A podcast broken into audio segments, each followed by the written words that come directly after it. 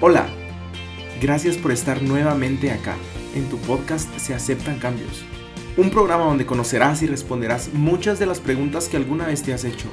Algunas como, ¿por qué no puedo dejar de sentirme culpable conmigo mismo? ¿Mi pasado sigue marcando mi presente? Si te has preguntado estas y otras preguntas, te ayudaré hoy a responderlas y notarás que un pequeño cambio puede hacer una gran diferencia. Gracias por acompañarme. Comenzamos.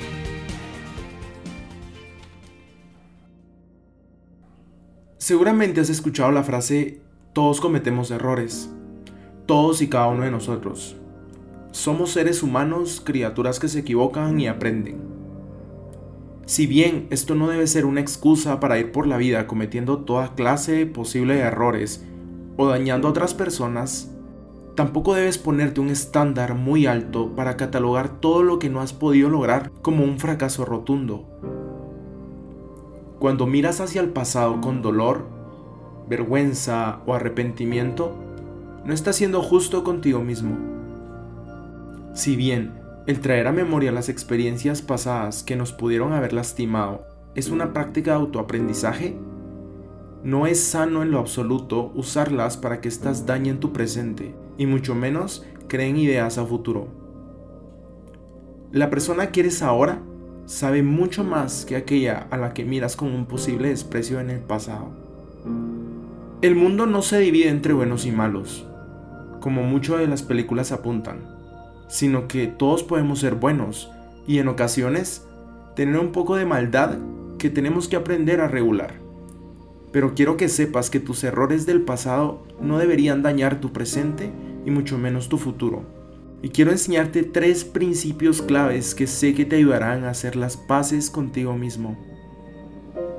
Número 1. Abraza tus defectos y perdónate por tus fallos. Todo el mundo tiene defectos y todo el mundo tiene virtudes. No podemos pretender ser los mejores en todo y no equivocarnos nunca porque entonces viviremos engañados y esperando ser de una forma que realmente no podremos ser. Por eso resulta esencial que practiques un ejercicio de sinceridad contigo mismo y contigo misma y te descubras cuáles son tus virtudes, así como cuáles son tus defectos. Intenta hacer esta lista de la forma más objetiva posible para que puedas realizar un ejercicio 100% sincero. Una vez hayas hecho esto, observa tus defectos e intenta no martirizarte por ellos. Puedes intentar ir cambiando uno a uno para ir avanzando en esas partes de ti que no te gustan tanto. Pero lo importante es que no te agobies. Ve paso a paso, intentando mejorar como persona. La vida es un viaje emocionante, apasionante y uno de los mejores viajes que harás durante tu existencia será tu viaje interior. Así que no tengas prisa por hacerlo y ve mejorando de forma progresiva. Recuerda, sin prisa, pero sin pausa.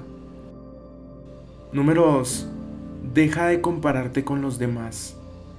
Muchos de nosotros nos pasamos la vida comparándonos con los demás y aunque puede ser algo positivo ir viendo cómo viven las personas de tu alrededor, lo cierto es que también puede ser muy estresante y frustrante.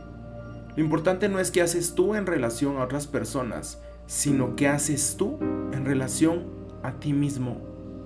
Es decir, tienes que estar a gusto con la vida que llevas, estar satisfecho con tus logros y con las metas que vas consiguiendo y si no es así, definir qué cambios deseas empezar a hacer para lograr tener esa vida que deseas. Debemos recordar que cada persona es un mundo y como tal, cada uno tiene sus ritmos y sus propios tiempos. Es súper importante saber y recordar no medir tu éxito con el éxito de los demás. Tu reloj y tus tiempos son personales. Y número 3. Reinvéntate y empieza desde cero. En tu vida mandas tú. Si hay algo que no te gusta, tienes el poder de cambiarlo y de mejorarlo. Nunca debemos olvidar lo poderosos que somos y la fuerza que tenemos. No caigamos en el error de ponernos en la posición de víctima y si hay algo que realmente no te gusta o no te hace feliz, empieza por cambiarlo. Puedes reinventarte y empezar desde cero comenzar una nueva etapa en tu vida con una energía y unas metas mucho más claras y definidas. Sueña con vivir tu mejor vida y empieza hoy. Y quiero darte un ejercicio práctico para empezar a sanar esas partes de tu vida pasada. Hoy vas a escribirte una carta para ti. Es una carta compasiva que te ayudará a perdonarte y aceptarte todavía más. Una carta donde detallarás que te perdonarás por tu pasado, por lo vivido y por tus acciones. Toma un momento de tu día donde te sientas tranquilo o tranquila y empieza por escribirla y te aseguro que empezarás a perdonarte cada vez más rápido. Y quiero dejarte con esta frase que día a día me hace recordar que debo vivir en paz con mi yo interior y es la persona más importante con quien convives eres tú. Ámate, valórate y cuídate. Y recuerda, tú eres valioso y valiosa. Tú eres importante. Tú tienes mucho por lograr porque eres un ser humano espectacular.